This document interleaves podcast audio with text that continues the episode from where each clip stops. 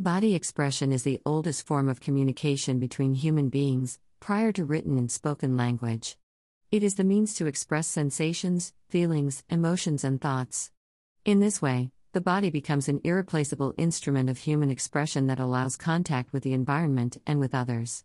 The body is the instrument of human communication that daily comes into contact with the environment and others.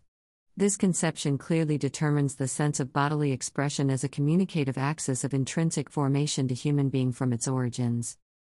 The body expression is a medium that, through codes of the body and of movement, communicates with the environment, with the others, and with itself. It is framed in the languages of art and is essential in the development of subject formation because access to and understanding of them make it possible to understand and appreciate the world from an aesthetic and cultural judgment that links the human being to social and cultural events of different contexts and times. It is the means to express sensations, feelings, emotions, and thoughts. Several authors define this language. For Stokoe, 1997, it is the means that allows human beings to improve their growth, development, and maturation in an integral way. Barra, 1975, affirms that the corporal expression reveals an internal content without taking into account aesthetic or unitary concerns. This means that, no specific form designed only to express itself is contemplated. For Ortiz, 2002, body expression is the set of techniques that use the body and the movement. p. 111. It is art that releases energies through movement and expression. Berg, 1985, conceives it as the way to find in ourselves the most authentic and profound. Santiago, 1985, mentions that body expression is the space where man manifests himself, with others, and with the world around him. The different authors agree from their different words in concluding that body expression is communication, expression, and self knowledge in the construction of the individual. Likewise, Romero, 1999, states that it generates motor development, communication, and aesthetics considering that the body, movement, and feeling are its basic elements. The body is that tool that makes it possible for the being to communicate from the inside to the outside. Since one is born, lives, and dies, it is he who manifests his feeling and expresses the experiences lived through processes of stimulation, exploration, development, and expression in himself. The body is that tool that makes it possible for the being to communicate from the inside to the outside. Two great qualities that show the body expression at the language level are spontaneity and creativity. These concepts maintain that externalizing is what the body feels or speaks, and spontaneity allows feelings to emanate without any pre established norm of communication.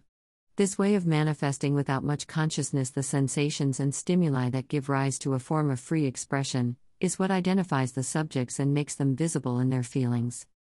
Body expression has to do with the fact of birth, the development of being in life and death itself.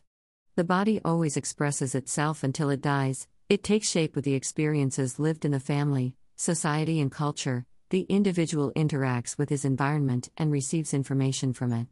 The body is the meeting place, which recognizes and produces experiences in the interaction with the world, creating codes of communication and a language. In this multicultural society full of events provoked by different actors, the state, the church, the media, the family, the school, the street, the city, etc. coexist the body and its social interaction.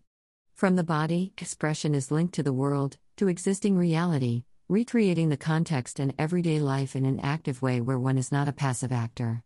That is, the mental representations that are possessed are manifested through the body, there is a direct relationship of body expression with what is said, felt, and done. Body expression has to do with the fact of birth, the development of being in life and death itself. Speaking of the elements of body expression, we have the body scheme, which can be understood as that structure that is part of the tactile, visual, and proprioceptive sensations. It is the mental representation of one's body and the other. Le Boulch, 1973, defined it as a global intuition or knowledge that one has of one's body, in a state of rest as in movement, relating the different parts of the body to the space and the objects that surround us. Coste, 1980, clarifies that it has to do with the awareness that the individual gradually takes and the way to relate to his own possibilities based on the experience of the body. The body from the body expression is projected as a territory of scenic representation when it contemplates characters, those beings that are somehow installed in the body and that are developing through voices and sounds. Scenarios and times that are dramatized in the expression of the body. This thanks to the representation or personification that evidences the interaction of suffering, laughter, joy, or sadness. The body is scenic territory, as Matoso says, 1992, allows to consider the unity of a session as a body dramatic unit, because the scenic is in the body work as much as the body is in the scene. p. 77.